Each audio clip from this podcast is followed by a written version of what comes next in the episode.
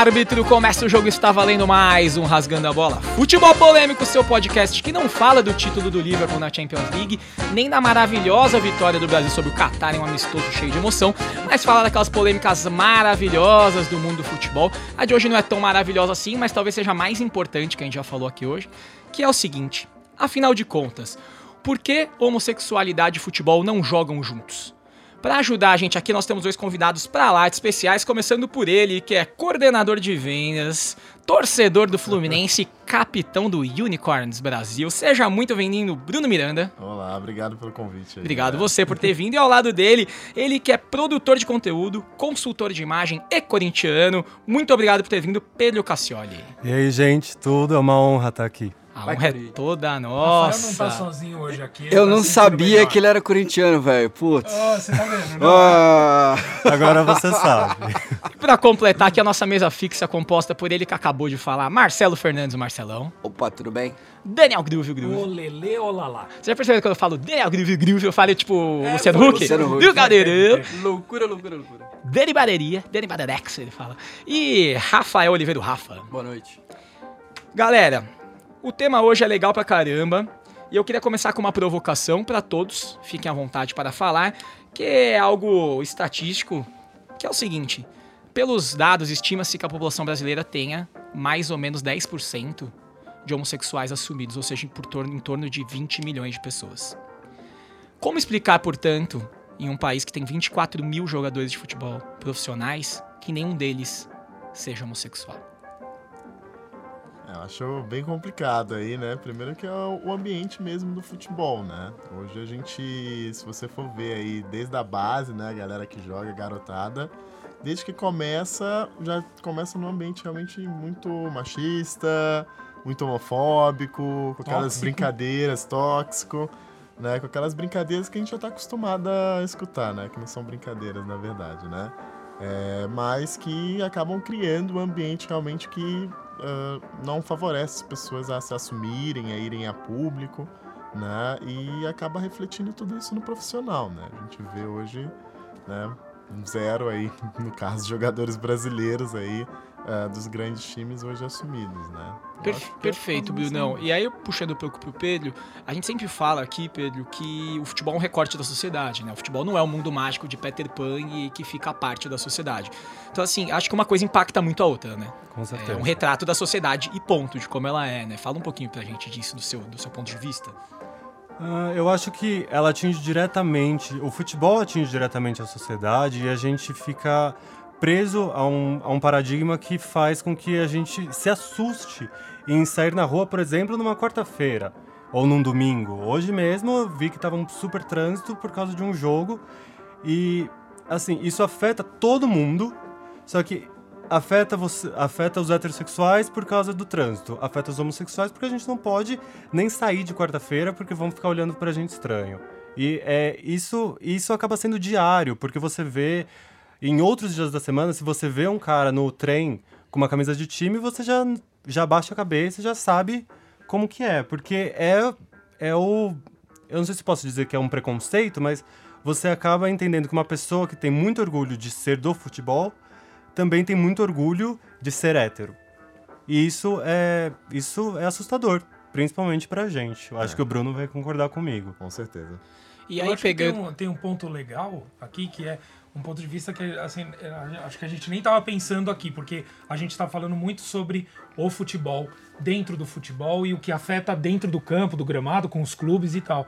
Agora, quando a gente pensa no evento futebol, é uma visão que é interessante também, é né? maior, né? Porque né? quando você começa a pensar que o futebol, ele, vou, vou usar uma analogia meio louca, assim, você tá, a galera quando coloca o manto, quando coloca a camisa do clube, todo mundo vira super-herói e tá meio que se bloqueando ali, fazendo. As pessoas viram outras, né? Quando estão indo torcer e tal. E por isso também cria essa, essa muralha pra ter mais preconceito ainda. Pra, pra isso, fora do futebol, quando tá indo, pegando metrô pra ir pro clube, pra, pro estádio, enfim. E é também, você vê como a vertente não é só para dentro do gramado, para dentro dos clubes, né? Rafa, Marcelão, é, eu queria um pouco a visão de vocês. Vocês como eu somos nascidos ali se- década de 70, 80, crescemos no estádio na década de 90, a partir dali. Você me excluiu dessa. dessa eu É eu achei sei que você não interessante, cresceu né? no estádio de Só futebol, porque eu eu te sou mais conheço. velho. Eu te conheço. Você nasceu em 54, o futebol ainda era preto e branco. É, E aí eu queria saber de vocês, como é que é olhar pra trás? Quando a gente era criança, eu também cresci no estádio, futebol. Era muito comum, e até a gente já falou sobre isso, que o estádio era o lugar que quando você é criança você gosta de porque é permissivo falar palavrão, né? Que em casa não pode, no estádio pode, né? É, como é que é pra você, pra gente, assim, hoje olhando pra trás, é, ver que você gritava no estádio assim, bicha, viadinho e mais uma série de piores palavrões que não vou falar aqui para xingar, entre aspas, alguém. Como é que hoje é olhar pra trás e ver que, cara, isso aconteceu e ainda acontece quando se bate um tiro de meta, a torcida manda um bicha. Como é que vocês olham isso É isso hoje? que eu te- ia falar, assim, acho que a gente tem a, a nossa experiência de vida dentro do futebol, de, de ir a estádio, de torcer para time, mas é uma coisa que não acabou. Até hoje tem muitas pessoas, e vocês estão aqui dando um, um testemunho de como o futebol afeta a rotina, o dia a dia de vocês que não necessariamente estão ligados àquele clube específico, àquele, é, àquela partida.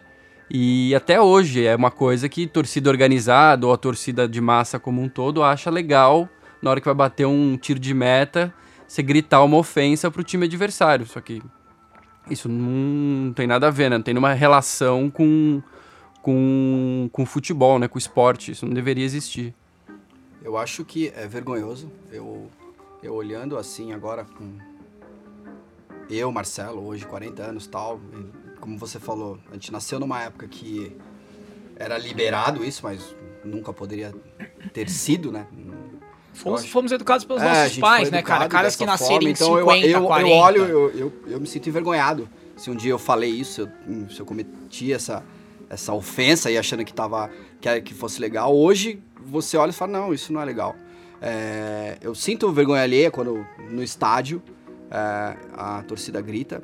Eu, como São Paulino, quando, quando você tá lá no Morumbi e aí a torcida grita também pra torcida adversária, eu acho que.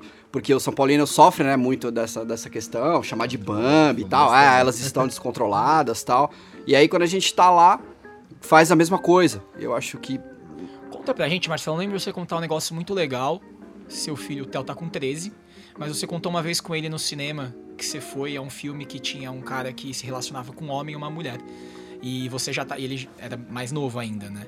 Qual que foi a reação dele quando a gente perguntou, pai, mas afinal de contas, esse cara ele namora ele ou ela? E a, sua- a nossa cabeça já vai longe do tipo. Cara, será que ele tá perguntando, tipo, do tipo de sexualidade? E a pergunta só era se ele era namorado dela ou dele. não É, era não, sobre mas tem, sexualidade. tem vários sabe? exemplos, assim. Ele. Eu acho que na geração dele. é, aconteceu domingo, uma coisa que na nossa geração nunca ia acontecer. Ele tava. Domingo não, sábado. Ele tava com alguns amigos no, em casa. é, e eles resolveram jogar um jogo de tabuleiro, jogo da vida tal.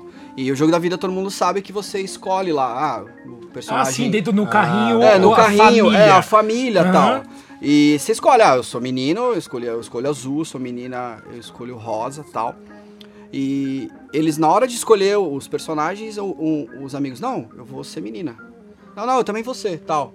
Eles não. Isso não, isso não, não tem mais. Na nossa época, não, ah, vou colocar o azul aqui, eu sou menino tal. É, eu acho que na cabeça dele já é natural isso. Tem uma outra passagem também que foi. que ele aconteceu com ele e a mãe deles. Ele tava na, na Paulista com, com a mãe. E aí tinha um, tinha um casal gay. A A mãe que se chama Vanessa. Vanessa, Você isso, pode falar a aqui. Vanessa. Ótimo. É... é que eu não gosto de expor minha vida pessoal. Assim. Sua vida é o Instagram aberto. Aqui na fama, ele prefere. tem- Vai lá, Marcelo. É, arroba Marcelo ele tá- Project. tinha um casal é, gay. E aí ele pegou assim, cutucou a Vanessa e falou: Olha, mãe. Aí ela falou: Sim, é um, é um casal gay. Aí ele olhou: O que você tá falando? Eu tô falando que ele tá de croque meia. Maravilhoso. Entendeu? Então, ele já, já deu, o turning point já deu, já não, não tem mais isso. E é uma excelente deixa, antes da gente entrar pra dentro do campo, a gente tá falando do entorno e das nossas vidas, como elas são afetadas. É, Bruno, é, a gente tem o áudio aqui do Felipe Marquezin, que é o fundador do Unicorns Brasil, que ele vai explicar o que é e como surgiu. E depois eu queria que você faça um pouquinho da sua relação de assim, é, como a gente mesmo, é, sem perceber, exclui as pessoas de algo que é tão natural quanto jogar bola. Solta aí pra gente, Marcelão, pra gente ouvir. Opa, Henrique, tudo bem? Então, nossa ideia do unicórnio surge numa vontade minha e do Bruno Host, que a gente se conheceu. Nós somos amigos hoje, mas na época que acabamos, tínhamos acabado de se conhecer. E a gente viu que não tinha espaço para os gays jogarem bola, era só espaço hétero, com os mesmos comportamentos clichês machistas de sempre. E aí acabamos nos, nos falando e conhecendo pessoas próximas, um foi chamando o outro. Juntamos umas 12 pessoas e daí a gente fez a primeira partida. E daí em diante foi só um crescimento, conforme cada foto que era postada, crescia o número de interessados, entendeu? O que era 12, hoje são 50 jogadores em duas, duas, dois dias por semana. Então foi assim que a gente conseguiu esse crescimento tão grande. A gente viu que o gay efetivamente gosta de jogar bola. Bruno, é, e aí já fazendo. Assim, é, é, tão doido, eu nunca tinha parado para pensar nisso. E aí eu fui, pô, jogo bola desde que eu tenho X anos. Sou horrível, tá? Assim, realmente não sou bom. Quem tá aqui sabe, quem já me viu jogar, não sou bom. A gente sabe. A gente, a gente, a gente sabe. Jogo bola. E eu fui puxar pela minha mente quantos amigos meus, homossexuais, já jogaram bola comigo nos meus grupos, seja de trabalho, de. Cara, eu lembro de um. E eu comecei a pensar se esse só um foi ele que jogou, porque provavelmente ele insistiu. E se é porque a gente nem convidou os outros. E eu queria que você falasse um pouquinho sobre isso. É, é, assim, eu jogo futebol desde que eu me conheço por gente, né? Desde pequenininho eu já comecei minha relação com futebol, né? Acho que desde que eu comecei a andar, né? Meu pai já me deu uma bola para chutar, então minha relação com futebol é bem antiga.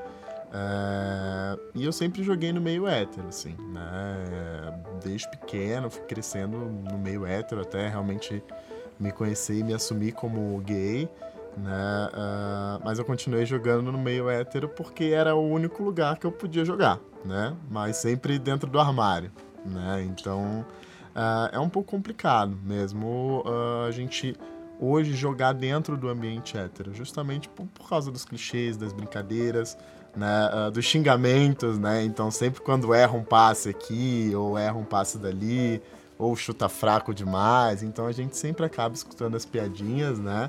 que infelizmente existem ainda. E é muito complicado, né? Sempre aquela resenha depois do futebol, então tem sempre aqueles assuntos que vai volta pra piada machista, homofóbica, né? Hoje então... você ainda é, pratica futebol num grupo hétero ou você tá só com, com o time? Atualmente eu jogo mais só com unicórnios, né? Que eu descobri em 2017 e desde então realmente ficou bem chato jogar com, com os héteros atualmente. Vocês não estão vendo, mas ele tá com uniforme, ele tá é. com que, que aliás é impecável, belíssimo É animal. É, animal, é, animal. É. Depois a gente vai Depois colocar no nosso Twitter. Twitter é, aí... coloca no Twitter. Mas desde pequeno, assim, uh, que eu sou do Rio, né? Então eu jogava com meu pai, né? Ele tem um grupo de futebol aí que, enfim, acho que já tem uns 40 anos já desse grupo e eu jogava com ele todo sábado, né? Então era muito complicado depois que realmente eu me assumi jogar ali, porque a gente sempre escutava as piadinhas, né? Enfim, né? E eu não podendo me expressar ali, né? Então eu não participava muito da resenha, não tinha muito o que falar e acaba que não ficava muito divertido, né? Então é muito complicado hoje, por isso que o, o, gay às vezes não, não procura simplesmente o, o, futebol por causa disso, porque ele não quer ficar escutando as mesmas coisas que a gente já escuta todo é. santo dia. E voltando ao recorte do futebol é, e sociedade, pesquisando eu encontrei a International Gay and Lesbian Football Association, quer dizer, teve que fazer uma nova sigla, uma nova federação para apenas ter atletas da comunidade LGBTI para jogar bola. Tem a Copa do Mundo Gay, que Sim. é o, o, nome do torneio efetivamente. A Argentina, se não me engano, é a atual campeã. É meio que entre cidades, né? Como se fosse uma Olimpíada, mais ou menos, né? Também. Tem as Olimpíadas também, o Gay Tem Games. os dois, é. exato. E aí agora a gente tá às vésperas da Copa do Mundo Feminina também, que teremos um programa sobre isso. E. Spoiler. como você vê isso, Pedro? Assim, a gente acha incrível e diferente que tem um grupo de meninas que joga bola, um grupo de homossexuais que joga bola. Como é que você vê? Assim, é, assim, a gente racionou a sociedade de um jeito que é tipo assim, não se misturam. Como é que você vê isso assim? Uh, eu sinto que quando você faz essa divisão, é para mostrar que cada um tem realmente o seu lugar. Então, os gays podem sim entrar no futebol, as mulheres podem sim entrar pro futebol. é, principalmente para acabar com essa questão de quando vocês fazem piadas machistas ou homofóbicas, vocês não devem se ofender, porque se chamam vocês de bicha, você fica, você acha degradante, porque para você ser bicha é degradante. E quando você coloca um time de futebol, uma liga de futebol, tanto homossexual quanto feminina, você está empoderando e colocando essas pessoas é, no mesmo patamar dos héteros. É, assim, podemos pensar que num futuro, num futuro distante, posso até dizer utópico, é, estejamos todos juntos. E eu acho que é isso, assim, eu estou sendo positivo aqui. Eu acho que tem um ponto que é, que é interessante, acho que abre uma, uma aba na conversa que acho que depois a gente tem que fechar porque não é sobre isso. Mas eu acho interessante porque nos assuntos modernos de, de dentro do esporte, a gente tem outro tipo de discussão que aí me cria uma dúvida gigante na cabeça. Por quê? Quando a gente fala hoje sobre trans, é um puta assunto dentro do esporte. Por quê? É muito diferente do que a gente tá falando aqui. Porque trans, a gente tá falando de performance diferente. Porque o homem tem uma performance diferente da mulher. Então, quando coloca pra é, disputar junto, vira um assunto. Agora, gay, lésbica, a performance é a mesma. Então por que caralho que a galera não tá jogando junto? Então isso é, é muito. Entende a diferença de pensamento? Com certeza. Isso é, é, é interessante porque quando a gente coloca algo que não tá na mesma balança, faz todo sentido. Mas é, é ruim quando você tem que nichar primeiro pra sociedade aprender e depois se colocar todo mundo junto, né? e- era era só um parênteses que eu queria abrir. E eu, eu concordo com a sua posição, Pedro. Eu discordo com as instituições oficiais, por exemplo, a FIFA, enfim, e não reconhecer essas instituições que apoiam, entendeu? Eu acho isso é, é muito Uma pergunta: importante. nenhuma agremiação, associação é, gay é reconhecida oficialmente? É, não, na verdade, aqui no Brasil existe uma liga, Sim. né? A gente tem a Ligay, que é a Liga Nacional de Futebol Gay no Brasil, né? ah, que não é oficialmente reconhecida, né? A gente Então, existe. é- Mas, assim, pelos órgãos tradicionais, assim, Pela futebol, CBF. CBF, enfim, não, ainda não chegamos Eu acho nesse isso é um absurdo, eu acho. É, Precisa ser, ser reconhecido, porque aí ganha a notoriedade que precisa para igualar as coisas que, como você tá falando, Pedro. E eu acho que o esforço que, que por exemplo, o time do Unicórnios faz é, é- é muito legal. Só que quem tá lá em cima precisa enxergar isso de uma maneira também diferente. Fala assim, não, peraí, eu sou a CBF, eu sou a UEFA, enfim, e, e eu preciso olhar para essas ligas, eu preciso reconhecer isso também. Vamos trazer isso pra dentro do campo e pegar talvez o caso mais emblemático que nós temos mais novo, que é o Richarlison. Sim. tá? O Richarlison tem um currículo espetacular. Ele é tricampeão brasileiro, bicampeão da Libertadores, tem estaduais, tem diversos títulos, é, foi eleito um dos melhores jogadores do país em 2007. E se você for pegar o histórico dele, ele tem uma convocação rala num amistoso, nunca teve uma proposta de times de fora. É, a torcida do São Paulo, parte dela não nem gritava sequer o nome dele, gritava o nome do time inteiro de 10, não gritava de 11. É, quando ele foi anunciado pelo Guarani, onde ele seria o melhor jogador do time, a torcida foi pra frente da- do clube soltar rojão gritar e protestar. É, assim, vocês acham que. Ele, ele é o primeiro, eu tava lendo um texto que é muito interessante, ele assim: o Richardson foi o primeiro atleta que foi à TV dizer que é hétero. Ele foi o único cara que foi no Fantástico dizer: Não, sou hétero. Assim, vocês acham que isso causou na carreira do cara? Sim. Eu acho que até por tudo isso que você tá falando, ele nunca veio a público é, falar sobre a sexualidade dele. E é só mais um exemplo do que você estava listando aqui. O São Paulo há pouco tempo fez no memorial dele o Caminho dos Ídolos. É. Colocou lá 99 jogadores da história do São Paulo. Da geração tricampeã brasileira, tem praticamente todos. E jogadores muito menos relevantes que o Richarlison. Fabão, Ed Carlos e tudo mais. E o Richarlison não tá nessa lista. É, eu ia, eu ia justamente Não foi eu ia- colocado. eu ia Marcelão, pedir- como São Não, eu ia pedir o microfone e falar, eu queria fazer um protesto também em nome do Richardson, porque o cara tem que estar lá na calçada. É, ele foi multicampeão com o São Paulo. Ele era homem de confiança do Murici em campo. É, eu, eu gritava o nome do cara, não, não tinha essa. Independente era Tinha uma independente. de caguei, organizada caguei com- pra ele. Sim. velho. Mas, enfim, o cara era jogador, o cara tava ali dando sangue pelo time. E não interessa se ele é gay, enfim, ou, ou, ou- não. É, não interessa, cara. Eu acho que é é uma, é uma injustiça que se faz com ele. De verdade, aqui fica o meu, meu protesto registrado ao Leco, a quem que, que, que esteja lá, que se ouvir ou se não ouvir, enfim. precisa colocar o cara lá. E por quê? Porque os clubes de futebol todos, o Fluminense, o São Paulo, o Palmeiras, o Corinthians, o Flu, todos, todos, tá? São geridos basicamente por homens de 60 ou mais anos que estão no conselho há mil anos. né? Cidadãos de bem. brancos, ricos, blá blá blá, a gente conhece tudo isso. E esses caras, eles nunca vão permitir que o Richardson esteja no, no vestiário, no- no- uma foto no vestiário do Morumbi. E isso, de novo, é o recorte da sociedade, né? É como é o mundo pros homossexuais fora do futebol também, né? Assim, eu, eu- assim, e e- e eu, queria perguntar até pra vocês, embora óbvio aqui é um podcast de futebol, a gente fala de futebol, mas é, isso, eu imagino que em todos os empregos também seja assim, não é só no trabalho futebol, é na função todas, né? Com certeza. Com certeza. A gente fica. A gente acaba se, se excluindo e às vezes até se boicotando, né? Porque a gente não se sente 100% à vontade para falar o que a gente quer falar. A gente acha que a nossa opinião e voto é, tem menos valor. E, e a gente não sabe nem como se auto-amparar para poder mudar isso. E, e realmente, infelizmente, não tem toda hora alguém que vai. Alguém que tá lá no meio que vai erguer a mão e falar assim: não, fala também e dá sua opinião também, porque a sua opinião é importante, apesar de você ser gay, ou não apesar, tipo, independente de você ser gay.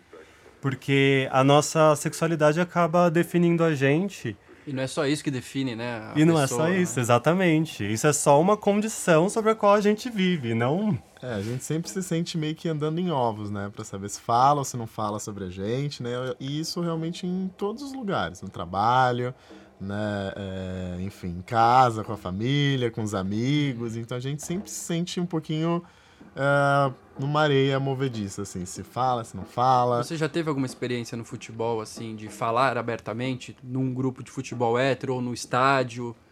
E como foi a recepção? Ou...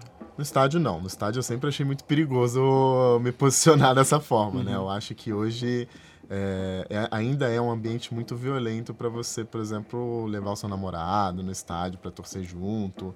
Isso não existe, né? Inclusive tem alguns movimentos de torcida também, né? Parecido com o que vocês estão falando para a prática do futebol, tem torcidas que estão se, se unindo, se organizando para ir ao estádio sem esse medo, ou pelo menos para se fortalecer como grupo, para poder torcer sem, sem se preocupar com o que vai acontecer, que também é uma coisa bizarra. né? É, já tem alguns movimentos. Já existiu na história, né? A gente, se a gente pesquisar aí, eu acho que é a torcida do Flamengo, Isso. né? A torcida do Grêmio. É, até, é até bem legal, eu vou dar aqui o. Depois a gente coloca até no nosso Twitter também, mas é legal pra todo mundo ver. Tem um. A Vice e a Brahma produziram um, um- Ah, alguns episódios que chama Brasica, que é sobre futebol. E no segundo episódio eles tratam sobre isso eles falam com uma torcida do Flamengo, que é LGBTI, e, a meni, e uma garota fala: é muito mais fácil no estádio de futebol você ser lésbica do que você ser homossexual homem. Por quê? Porque uma mulher de mão dada com a outra, ela não é dada no estádio de primeira como alguém que vai ser excluído. Porque, ah, é natural, minha irmã e minha mãe andam de mão dadas, enfim, minhas enfim, amigas. E aí tem um, um relato de um torcedor do Palmeiras que ele fala, cara, eu vou ao estádio desde os meus 5 anos, eu nunca já fui com companheiros, namorados, nunca dei a mão nem ferrando, porque ele fala assim: eu não sou, eu, não, eu amo futebol, mas não sou mártir. Não tô aqui pra morrer. E eu tenho medo. E ele postou uma vez no Twitter só o seguinte: acho ridículo que a torcida do Palmeiras ganhe, grite pra torcida do São Paulo após o Palmeiras São Paulo. É, não, não vou lembrar a música, enfim, não vem ao caso, mas ele falou assim: acho um absurdo. O tanto de vai morrer que ele recebeu fez com que ele não fosse ao estádio por muito tempo, tivesse que mudar corte de cabelo, tirar a barba. Assim, cara. É muito e o- bizarro, né? O que você falou das mulheres tem um outro ponto também, que aí é mais um preconceito que acho que ajuda para essa ace- aceitação ser um pouco mais mais natural no estádio, que é a questão da mulher que é lésbica, é- joga- a mulher que joga bola é lésbica, é sapatão porque joga bola e tal. Já é, já é calcado no É, preconceito de quem joga bola. A, a Marta, que é o Pelé do, do futebol feminino, Opa, parou, parou, parou, parou. A gente consultou aqui o VAR, hein? Depois do programa gravado e falta gravíssima, que é óbvio que a Marta não é o Pelé de saias. A Marta é a Marta do futebol. E agora sim, segue o jogo. a maior jogadora da história, ela é assumidamente homossexual, né? E no futebol masculino você não tem nenhum caso de jogador. É, então, eu queria entrar nisso. No Brasil a gente já falou que temos um total de zero casos. No futebol mundial temos casos, tá?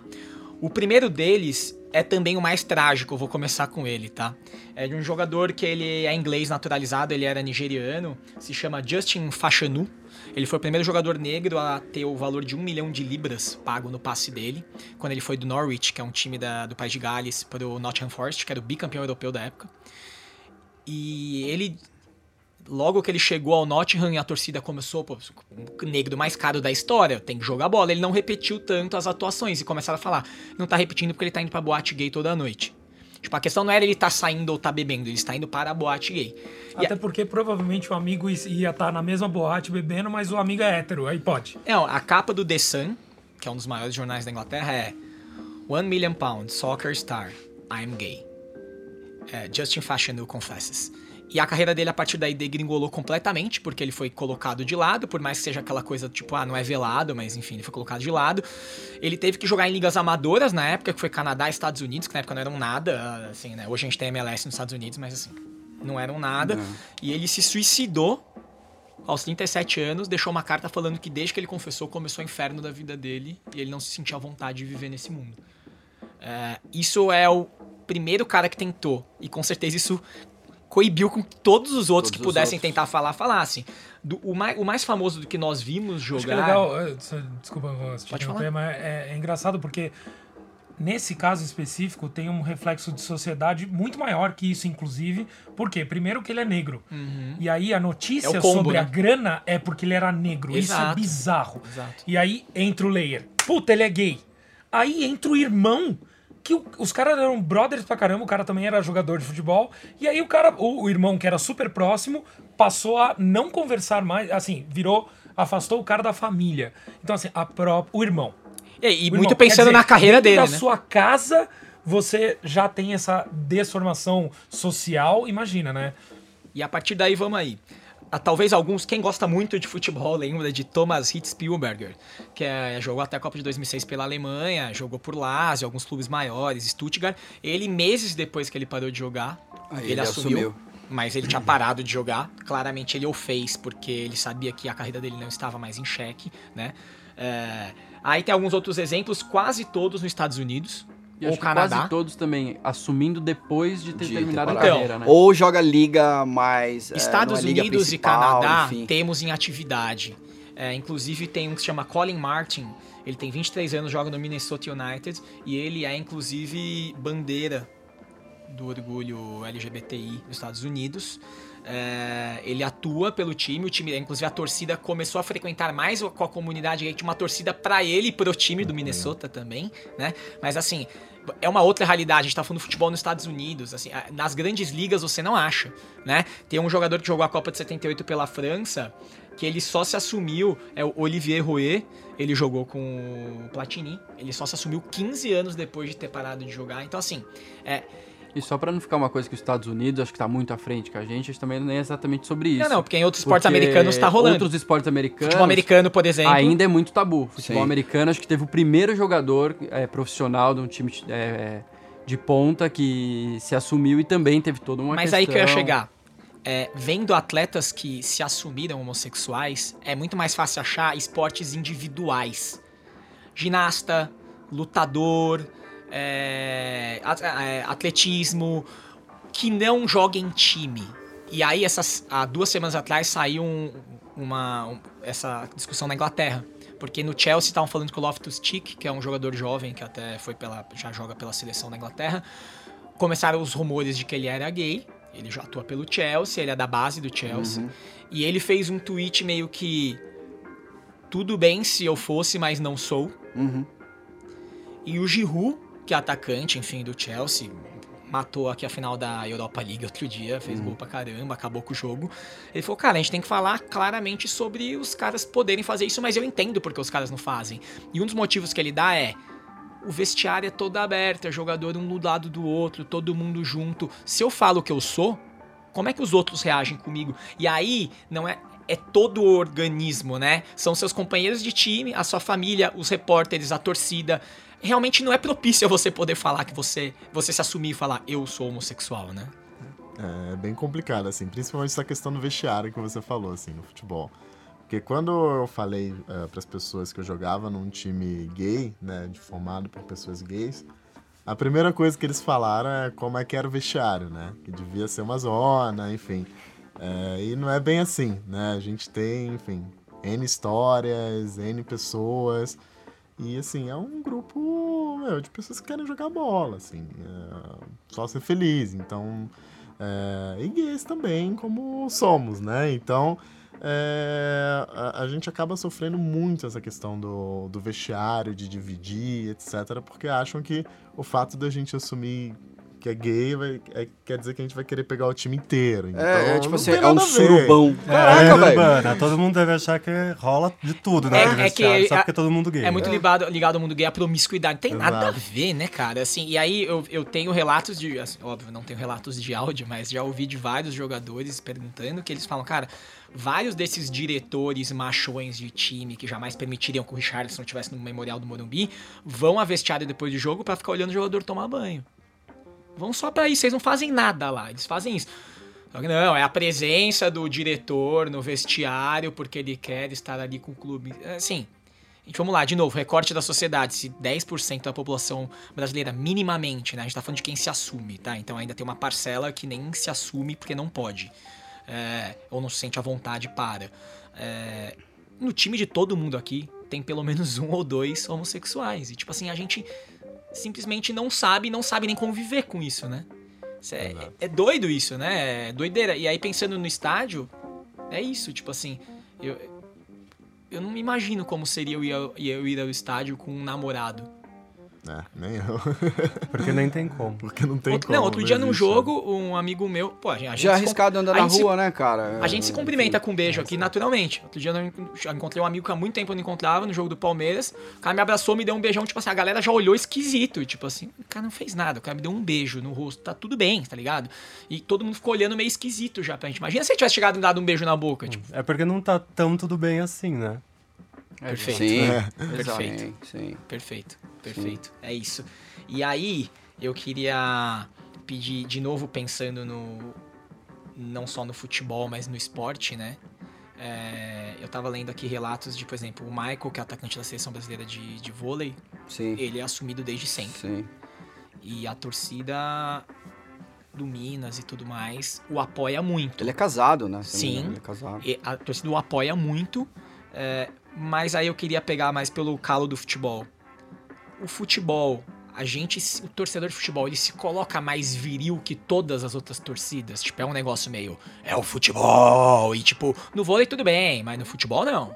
Vocês acham que tem isso assim, né? Com certeza. O vôlei, para começar, o vôlei é um esporte estereotipado.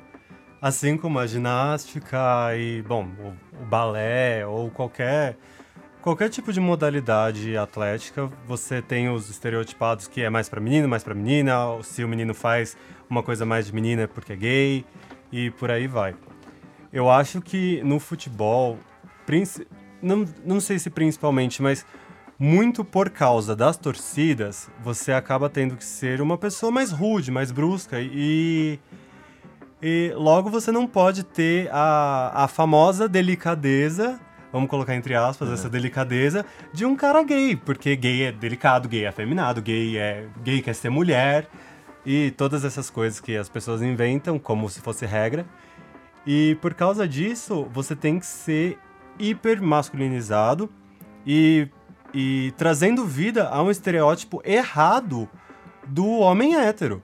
Que ele tem que ser hiper masculino e, por, e pelo fato de o futebol é, tanto o, os que consomem e os que não consomem serem influenciados por essa por essa opinião e essa forma de pensar, é, isso o, o futebol acaba transmitindo esse comportamento para toda uma sociedade.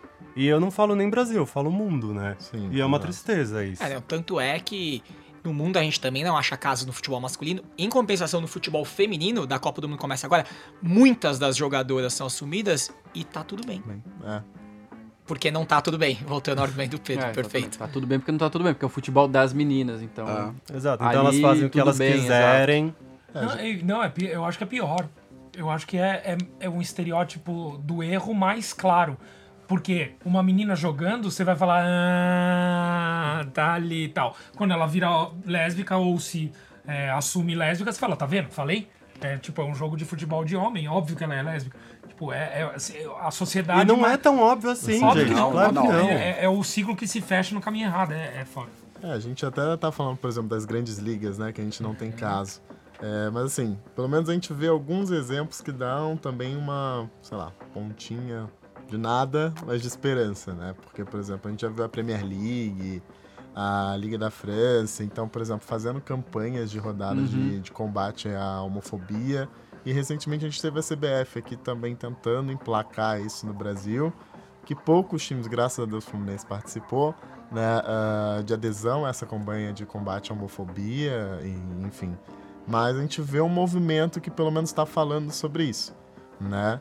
Mas que era um assunto que há 5, 6 anos atrás você não via nenhum time do Brasil endossando esse discurso, né? Então, E eu acho que é preciso esse movimento das instituições e da população como Sim. um todo para um atleta indivíduo ter a coragem ou se sentir confortável para se assumir e isso passar a ser uma coisa normal, né? sim. Eu Acho que o o movimento, isso sim, acho que nos Estados Unidos tem um- uma evolução um pouco mais adiantada que a nossa, que mas assim, como a gente estava falando aqui, ninguém quer ser o mártir de ser o primeiro, falar, se expor, como foi o caso do, do Richardson, não teve respaldo da torcida, não teve respaldo dos companheiros, não teve respaldo do clube. E aí acaba abafado e a carreira do cara ficou Acaba, né? é, foi cerceada por causa disso, né? Sim. É muito complicado. Continuando a pesquisa, eu cheguei ao Ben Cohen, que é um ex-jogador de rugby da Inglaterra e que ele criou a Stand Up Foundation, que basicamente é contra o bullying no esporte. É, e aí é o esporte em todos os níveis, né? Amador e profissional. E ele tem uma frase que me impactou muito lendo a matéria, que é a homofobia está onde o racismo estava 20 anos atrás. Sim. É, é por aí? Vocês acham que é, é- é por aí, pensando no Ah, recorte do esporte? Porque ele, ele fala assim, no isso no microcosmo que ele Mas, chama do esporte. E, e aí eu coloco isso num patamar global, ok? Se a gente desce pro Brasil, o racismo Tá aí ainda. não evoluiu, ah, não evoluiu, então, né? Não, acho que nem A no Brasil, tem- acho que de novo futebol, tá? Quantos jogos na Itália a gente assiste por ano que um jogador sai de campo porque, tipo, tô imitando um macaco? Sim. Quantos? É que assim, não tem como vocês. Assim, é- e aí que é o ponto, né? Vamos lembrar lá atrás da história do futebol brasileiro. O Vasco foi o primeiro jogador a ter. O, o, assum- o primeiro clube a ter um jogador assumidamente negro. Porque antes eles pintavam de pó de arroz o negro. Sim. É, ser negro não é mais uma coisa que você esconde, mas é uma coisa que também você não consegue esconder. Ó, o Grêmio não aceitava negro, né? Não, vários Na times do época. Brasil, todos os times do Brasil. Certo. O Vasco foi o primeiro Recentemente, que o problema colocou. com a aranha. Sim. E aí é isso. E aí é a omissão Ah, dos Daniel- órgãos Daniel competentes. Alves, o caso que ele comeu a banana lá que jogaram pra ele Cara, e são tal. 200. Toda rodada de campeonato europeu você vai encontrar algum lugar tem um ultra, né, que são as torcidas mais radicais, que tiveram casos de racismo. Então, assim, é, e aí lendo o que ele falou, e eu entendo que ele tá talvez na realidade da Inglaterra, que já é outra, né, da Europa, da Inglaterra, mas aqui pra gente é isso, é o que a gente tava falando assim, o Groove falou bem quando ele tava falando do Fashanu, do jogador nigeriano. É o combo, né, é o negro gay que custou um milhão, assim, é, é tanto layer de preconceito junto que, tipo assim, cara, óbvio que o cara não aguentou. Eu acho que ele teve uma coragem imensa de ter se assumido, mas assim, o que pesou sobre ele depois disso, que foi família, amigos, você vê se afastar, o irmão, e o irmão se afasta dele pra que a carreira dele não seja prejudicada também. Então, É, é doido isso. E é- aí Como é se o- ter é irmão último- gay fosse significar que você também é gay, né? É que é o último pilar do cara, né? Se, você- se a sociedade como um todo tá te fudendo, você perdeu o emprego, você perdeu amigos e. ah, o último pilar que você tem é a família. Aí você olha pro lado, Não o cara tem. te deu as costas. Sociedade moderna. Eu acho muito interessante essa frase de que o, a homofobia é o racismo. E, mas eu acho que se a gente for analisar mesmo, a homofobia e o racismo eles andam de mãos dadas até hoje. O racismo, eles falam, falam dessa frase como se não tivesse mais racismo. Eu sei que aí, ele não quis dar esse, ele não tinha esse intuito quando falou isso, mas ele, mas o racismo está aí até hoje. E o racismo também entra pro mundo gay, principalmente se a gente pegar, eu vou dar um exemplo, mas assim, é, o- um cara pode sofrer preconceito do, do branco por ser negro, do negro por ser gay e do gay por ser afeminado. Então ele entra numa, numa cam- várias camadas de preconceito onde ele não tem pra onde fugir. E, e isso acontece, gente. É uma realidade de, nossa, 90% dos, dos gays brasileiros. É muito difícil. E olha que a gente tá falando de São Paulo, né? É. Não sei Ah, como é ir é. ao estádio de futebol, sei lá, no norte, no nordeste, acho que não. se- talvez seja um pouco mais ainda essa coisa da mach... Imagina, sei lá, na Eu acho que o cara- League, lá na Copa do Sair Nordeste. na rua em Eu, eu acho que o jogo, cara né? nem pensa, estádio. ele nem, Exato, ele nem, nem passa isso, jogo, né? normal. Sem ter nada a ver com o jogo, inclusive. Imagina, eu ontem eu saindo a pé pra, sei lá, pegar o metrô. Não dá, eu tenho que ficar olhando pro lado. Não, a gente percebe muito isso, inclusive, no, dentro do mundo do futebol gay, né? Então, por exemplo, hoje tem vários times aí no Brasil inteiro, né? Que foram criados, enfim, a gente tem times de diversos estados, mas a gente tem uma dificuldade muito grande em ter times do Norte e Nordeste, né? Justamente porque realmente é, é- é mais pesado lá ainda, infelizmente, né? Então, por exemplo, ah, a gente joga campeonatos, né, gays, mas a gente tem que montar toda uma estrutura, né? Por exemplo, a gente jogou um campeonato em Porto Alegre que a gente teve que ser escoltado pela polícia de Porto Alegre, né? Oh, Então os ônibus foram conduzidos por batedores, né? Então o hotel era cercado de polícia, né? Então foi Mas realmente- chegou a ter ameaça, alguma coisa assim? Não. não, eles falaram pela segurança mesmo, Aham. né? Pela Quem questão falou? é, a polícia A mesmo. A própria A polícia bola- falou, a gente vai dar essa estrutura por... Exato, porque o evento do campeonato foi apoiado pelo governo Ah, do entendi, estado, lá entendi. de Porto Alegre, que disponibilizou realmente o aparato policial pra gente. né? Então, realmente foi uma pessoa da Polícia Militar falar sobre homofobia lá no hotel, né? Então, ah, falar qual que era a estrutura de segurança. Então, a gente tinha que sair em ônibus fretados, né? Que iam ser escoltados por batedores da polícia. Então, ah, todo campeonato hoje que a gente disputa tem segurança privada contratada. Então, a gente ainda não se sente seguro ah, jogando futebol mesmo entre nós, né? Então, a gente sempre tem- tenta se proteger O- dessa forma aqui. O Unicorns já enfrentou algum time hétero? Teve alguma A gente- embate desse? A gente já enfrentou ah, times héteros, né? A gente demorou muito pra ter coragem pra enfrentar times héteros. A princípio a gente só jogava contra gays, mas mais recentemente a gente já começou a jogar contra times héteros, primeiro desconhecidos, enfim. E como é que Né? é o, o- Era, o- clima? Como é que é o. É, Enfim. Assim, é, no início foi bem bacana, né? Porque a gente jogou realmente com pessoas conhecidas, né? Agora a gente tá no dilema se a gente começa a disputar campeonatos héteros ou não, porque alguns times gays no Brasil estão começando a fazer esse movimento, né?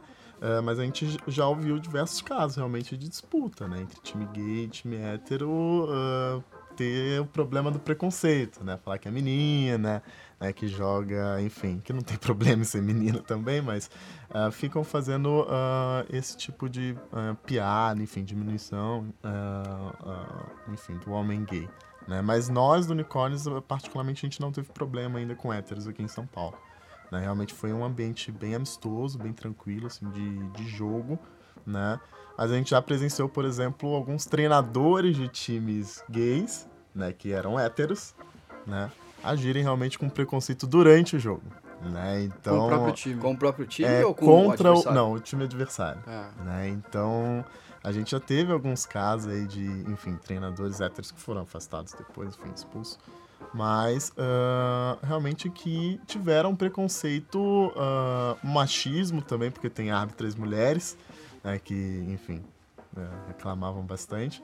Então a gente também tem muito cuidado, né? Graças a Deus o nosso treinador ele é hétero, mas ele é super integrado com o time, né? Então a gente não tem problemas com isso.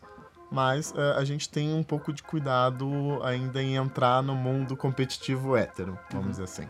E dentro do, do mundo do futebol, com as organizações que hoje estão sendo, estão sendo montadas, vocês têm alguma algum objetivo de estabelecer um diálogo com os grandes clubes de futebol hoje? Ou já houve algum diálogo com o Corinthians, o São Paulo, o Palmeiras da vida, para ter alguma, algum suporte, alguma chancela?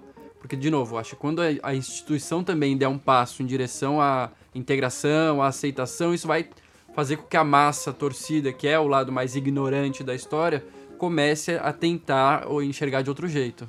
Eu acho que essa comunicação com, com o institucional é um sonho ainda, né? A gente ainda não chegou nem perto disso, né? Então, eh, eu acho que o fato da gente hoje ter eh, mais de 30 times gays no Brasil inteiro, eu acho que já é uma conquista, né?